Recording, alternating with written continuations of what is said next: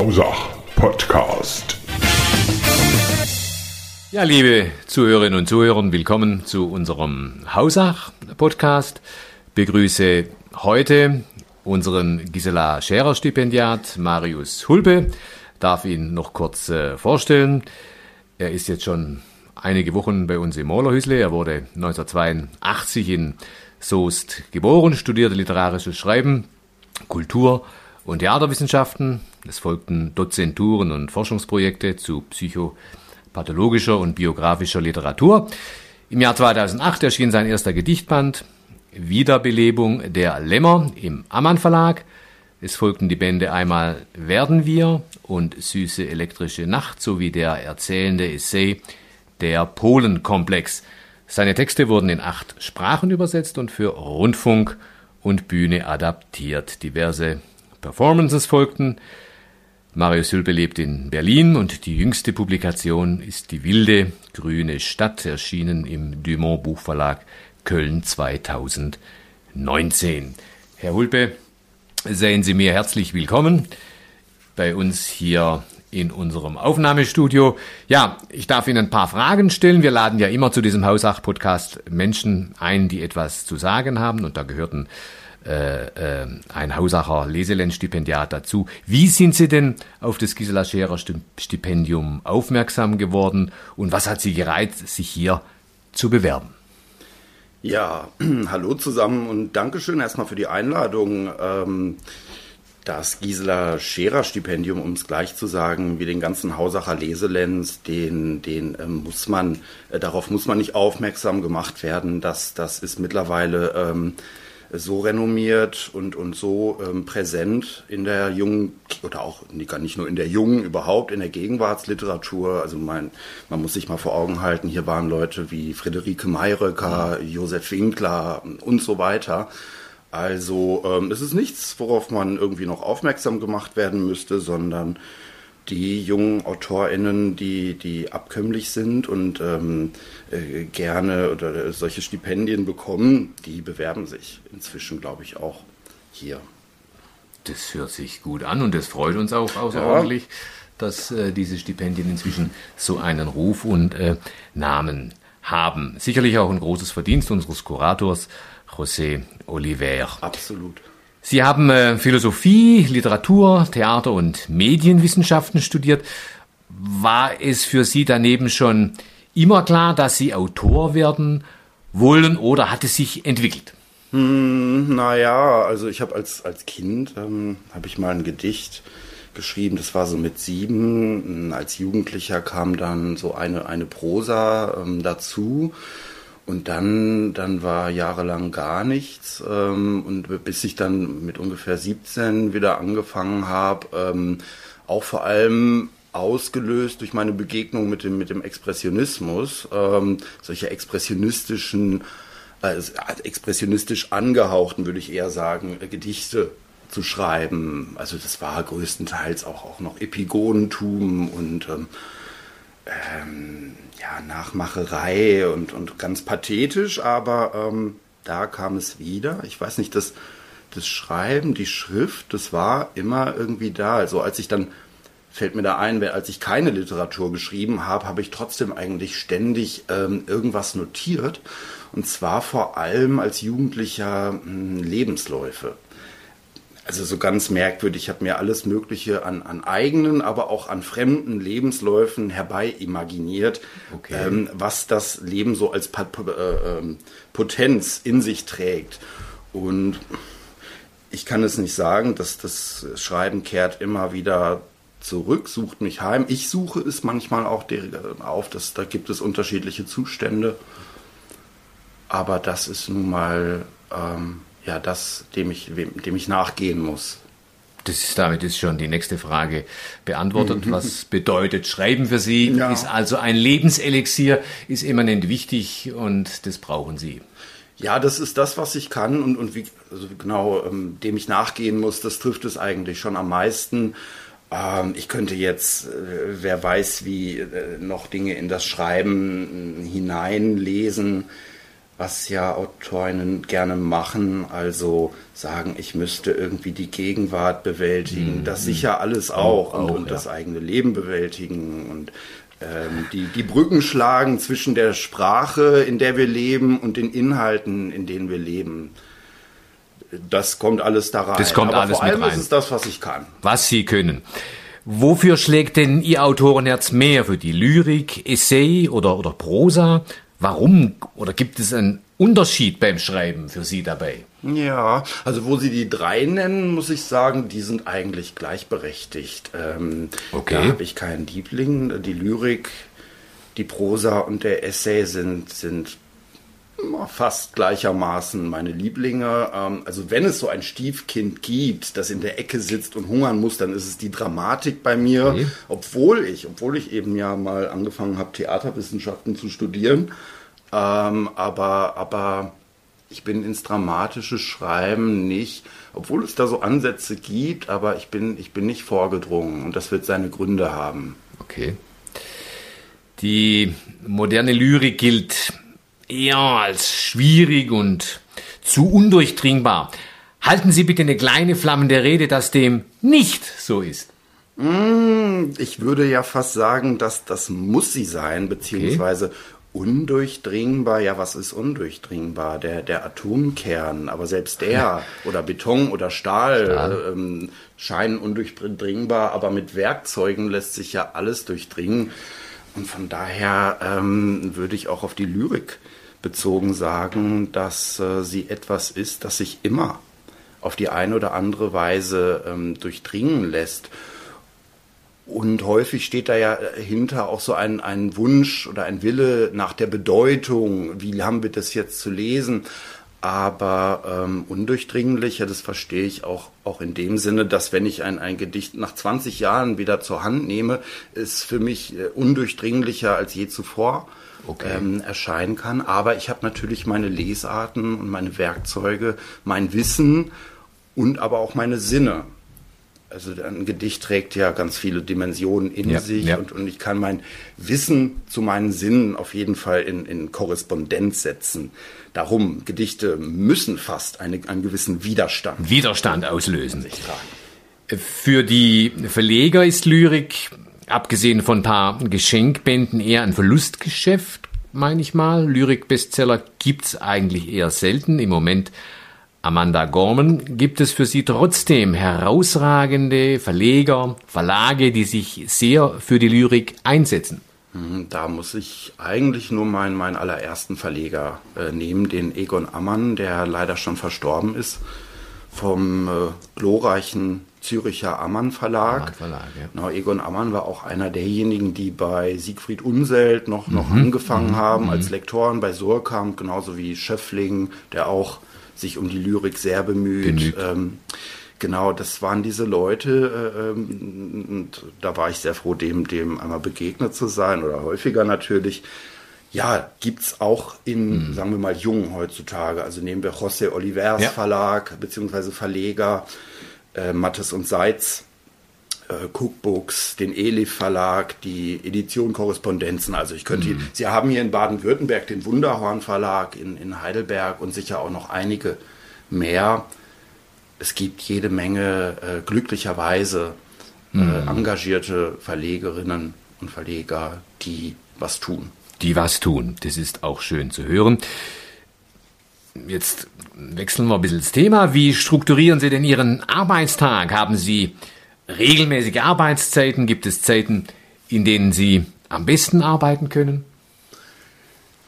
Leider, leider prinzipiell nicht. Ähm, ich arbeite viel nachts, ähm, wobei es irgendwann dann auch versiegt. Also einerseits brauche ich den nächtlichen Zustand, andererseits verhindert der nächtliche Zustand auch Dinge. Ähm, es gibt natürlich auch ein vollkommen vollkommen verschiedene Zustände des Arbeitens. Wenn ich etwas überarbeite, das mache ich sehr gern tagsüber, am besten morgens direkt, ähm, weil ich dann äh, dieses pragmatische Moment stärker in mir trage.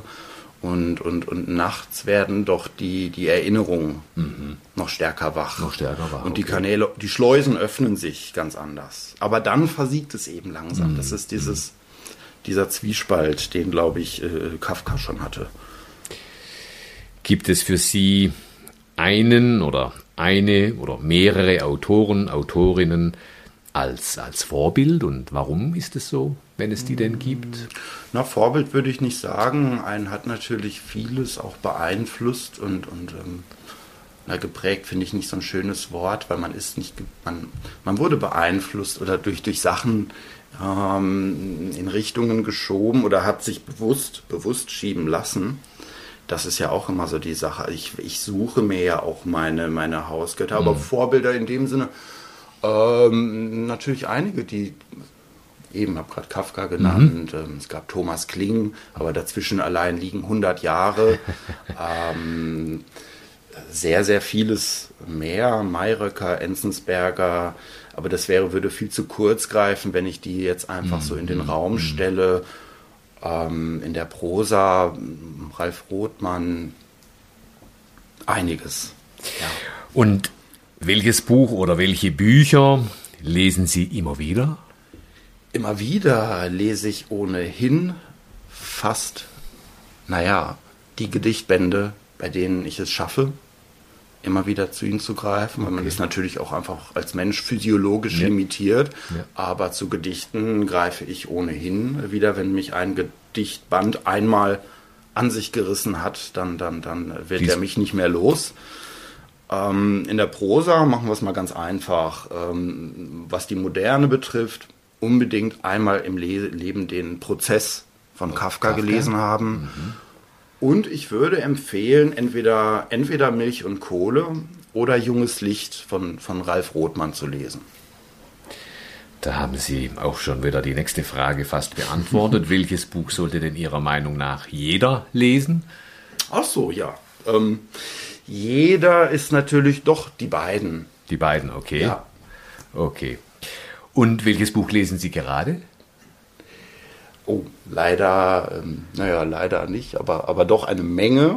Hm, was lese ich denn vor? Ich möchte irgendwie gerade keins äh, nach okay. ganz, ganz vorne stellen, was auch ein bisschen damit zu tun hat. Ich habe gerade zum ersten Mal in meinem Leben einen Thriller gelesen. Okay. Den nenne ich jetzt aber nicht, nicht? weil ich möchte lieber Werbung, äh, für, wenn ich schon Werbung mache, dann für die Lyrik machen. Ja, ja, ja. Ähm, schauen Sie sich um in den Gegenwarts- Programmen der, der Lyrikverlage, mhm. bei Mattes und Seitz, bei Elif, bei Cookbooks, bei der Edition Korrespondenzen, ähm, bei Wunderhorn hier in Baden-Württemberg. Das, das kann ich empfehlen. Das können Sie empfehlen. Wenn Sie auswählen könnten, an welchem Ort Sie schreiben könnten, wo wäre denn das? Ja, das ist eine interessante Frage. Ähm, ich mag so eine gewisse Vogelperspektive. Also ist eigentlich egal wo. In meiner, in meiner mh, hm, Heimatstadt hätte ich jetzt fast schon wieder äh, gesagt, aber eben in Soest oder auch in Berlin oder in den Bergen. Ich mag es immer gern, relativ weit oben zu sein. Okay. Also Sie waren ja auch mal in der Schweiz, in den Alpen, habe ich. Ja, also nicht in den Alpen, sondern im Jura. Jura, Jura, okay. Auf die Alpen ja, geschaut, geschaut, aus ja. meiner, eigentlich sogar aus dem, aus vom Arbeitsplatz mhm. und aus dem Bett heraus direkt okay. auf den Mont Blanc geschaut. Toll, toll. Ähm, genau, das ist auch eine, eine ähm, Schriftstellerinnen-Residenz, mhm. die Fondation Jan Michalski. Ähm, hoch, schön, äh, äh wenig im Raum außer Ablagen. Außer Ablagen. Ich brauche viele Ablagen. Ähm, gibt es ein neues Projekt, an welchem Sie hier in Hausach arbeiten können und beinahe muss man schon sagen, arbeiten konnten, denn die Zeit neigt sich ja auch schon bald wieder ihrem Ende entgegen? Ja, ähm, mehrere Projekte Toll. tatsächlich. Also ich arbeite an einem neuen Roman, wobei man das, ich ich möchte das auch gar nicht so in die Welt schreien.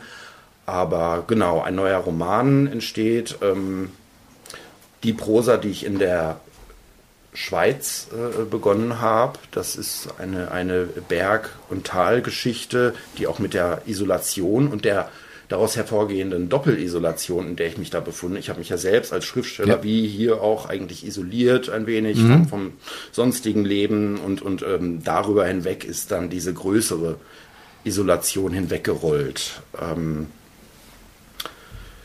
Jetzt, jetzt ist mir die Frage ganz. Einfach die, den Ort, wo Sie gern, wo Sie gern arbeiten können und so weiter, ja. am, am, am liebsten. Aber das haben Sie ja jetzt ja, auch schon. Ach so, und woran ich äh, äh arbeite, genau. Ähm, ja. Diese Prosa eben und noch ein, ein Gedichtband. Okay, okay, hier in Hausach. Gleich anschließend, äh, ganz spontan, sechs Worte, um die Zeit in Hausach zu beschreiben.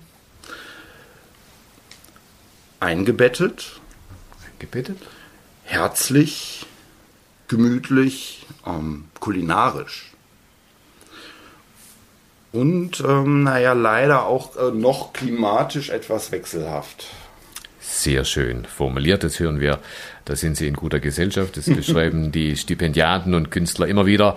Äh, die, die Herzlichkeit, die Kulinarik äh, und die Gastfreundschaft, die den Menschen hier in Hausach und im Kinzigtal entgegenkommt.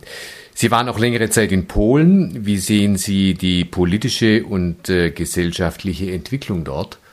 Ja, natürlich schwer problematisch und ähm, ich hoffe, dass der Tag kommt, an dem sich das Blatt wieder wendet und die Sache umschwenkt und man wieder von demokratischen Verhältnissen sprechen kann, denn die sind leider ja gar nicht gegeben. Ähm, um das noch zu sagen, wo Sie gerade den Essay erwähnt haben. Ja. Ähm, ja, ich fing damals an, darüber zu schreiben, eigentlich in dem Moment, wo es allmählich kippte und äh, wo dann auch die politischen Demonstrationen mehr wurden und, und die ganze äh, Konfrontation der Extrempole.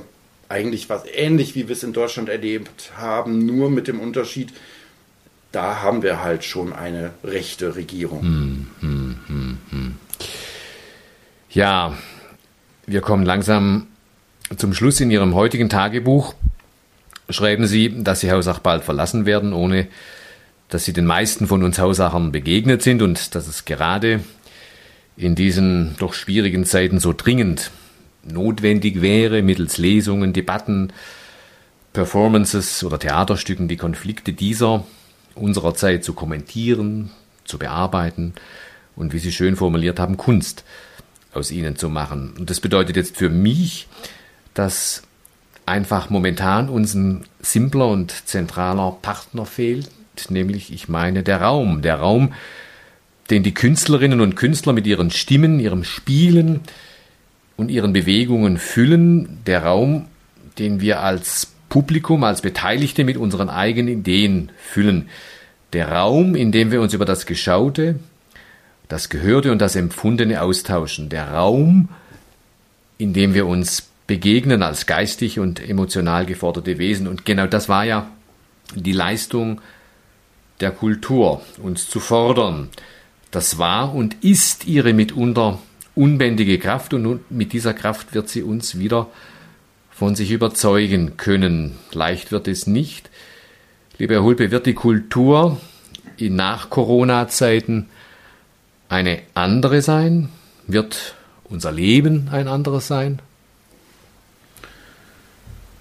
Das sind so große Fragen, ja. Ich ähm, gehe davon aus, dass die Kultur sich so leicht nicht unterkriegen lässt. Ähm, und trotzdem wird es ein Riesenstück Arbeit, so wie es ja für das ganze Land ja. ein, ein Riesenstück Arbeit wird, irgendwie in die Zustände zurückzukehren, die man sich mal aufgebaut hatte. Aber, aber ähm, ich hoffe natürlich auf die Resistenz der, der gesamten Kulturbranche. Ähm, da fällt mir auch mal wieder ein bei der Gelegenheit, dass es sich eigentlich um einen riesigen, riesigen Wirtschaftszweig handelt, der im Prinzip größer ist als die Autoindustrie und, und äh, daran gemessen wird es aber dann wirklich wie das Stiefkind behandelt. behandelt. Mhm. Ja. Mhm. Ähm, das muss ganz deutlich gesagt werden, um hier nicht irgendwelche falschen Hoffnungen zu wecken, mhm. ähm, weil alle erwarten immer, ja, die Kultur ist unsterblich und, und, und die, die Literaten machen schon und das ist ja eh brotlos. Nein, das ist nicht brotlos, das Nein. ist wirtschaftlich weitaus erfolgreicher als eigentlich alle Industriezweige insgesamt. In Deutschland. Ja. Hm. Ja, wie lange sind Sie noch in Hausach, Herr Hulpe? Ja, einen, einen knappen Monat. Einen knappen Monat. Und wie geht es dann für Sie weiter, wenn ich das noch fragen darf? Dann muss ich mir noch überlegen, ob ich mich noch mal irgendwo auf dem, auf dem Lande ein bisschen, bis ich vollständig geimpft bin, ähm, einquartiere oder ob es direkt nach Berlin geht. Mal schauen. Lieber Hulpe, ich danke Ihnen für das Gespräch und ich wünsche danke. Ihnen persönlich äh, alles Gute. Gesundheit in diesen Zeiten und Wohlergehen für die Zukunft. Vielen Dank, dass Vielen Sie bei Dank. uns waren. Dankeschön.